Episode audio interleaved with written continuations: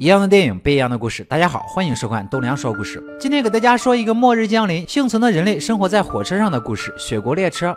随着全球变暖的日渐严重，人类发明了一种代号为 CW7 冷冻剂，让气温降下来。气温是降下来了，但是彻底变成了一个冰封雪国。大多数的人类死于寒冷与恐慌，只有少部分幸存者登上了一个不可思议的火车。是由这个威尔福德老头子发明的。俗话说，有人的地方就是江湖，所以这个火车也成了一个小小的江湖。这列火车车厢划分为好几个等级，末尾车厢是最低层的人类，当然越往前就是高贵人士生活的车厢。末尾的车厢，人们被压迫着，被残害着，吃着用蟑螂的东西来维持生命。就这样，他们被残害了十七年。哪里有压迫，哪里就会有反抗。在一个叫基列姆的精神带领下，以男主角的名字柯蒂斯为头，开始了一场反抗革命。他们先到了这个监狱车厢，把前面车厢监狱的钥匙搞到手。找到设计车上的门锁和保安系统的保安队长和他女儿，结果两个人都是毒瘾子，以毒品做交易。保安队长就负责开门，后面的人负责打打杀杀。第一回合就遇见了斧头帮，在这个无人车厢内展开搏斗的时候，出现了影视荧光效果，拿着火把对抗的人们，不管是男主角还是男配角，都超帅。他们都拿着斧头互砍的时候，新的一年开始了，大家都停下动作，拿着斧头大声呼喊“新年快乐”，预示着末尾车厢人们新一年的压迫开始了。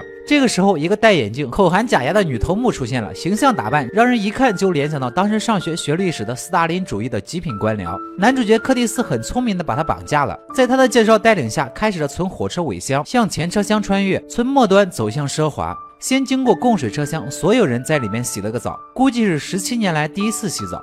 接下来经过植物车厢、水族馆、隔离车厢、食品车厢，又在食品车厢吃了一顿寿司。也许这是他们第一次吃到这么美味的食物。再继续经过冷藏车厢，他们反抗到孩子上学的车厢，表现得很突出。小孩子一出生，他们就处于统治阶段，从小就开始灌输威尔福德思想，也就是他们的老大是救世主。观看老大小时候制造火车的视频，把整个世界都连成一个火车，还演唱关于老大的歌曲。那教小孩场面激烈的犹如进入传销组织，教你如何一夜暴富。看着柯蒂斯一脸懵逼，我忍不住笑了。过年他们每个人都要发一个鸡蛋庆祝一下，其实鸡蛋下面是枪，又要展开一场激烈的搏斗。后来到达娱乐车厢，有酒吧、发廊、泳池、桑拿、迪厅、理发店、网吧，每一个车厢还没来得及享受，就被他们其中一个反头目一路追杀，一路互打。当柯蒂斯到达最后一节车厢引擎处，才知道这一场所谓的革命其实是那威尔老头子精心策划的，就连情报都是他给柯蒂斯的。这些策划就是为了寻找一名继承人，还能为了平衡杀掉。最底端的人类简直就是一箭双雕。当柯蒂斯站在永动机感受的时候，我觉得他应该是被触动了。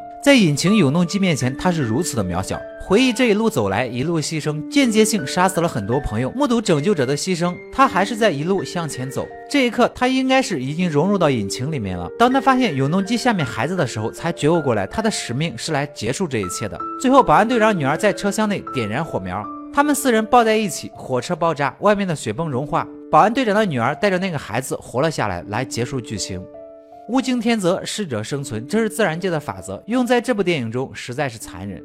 好了，今天的故事就说到这里，喜欢我的朋友记得点赞、评论、关注一下，我们下期再见。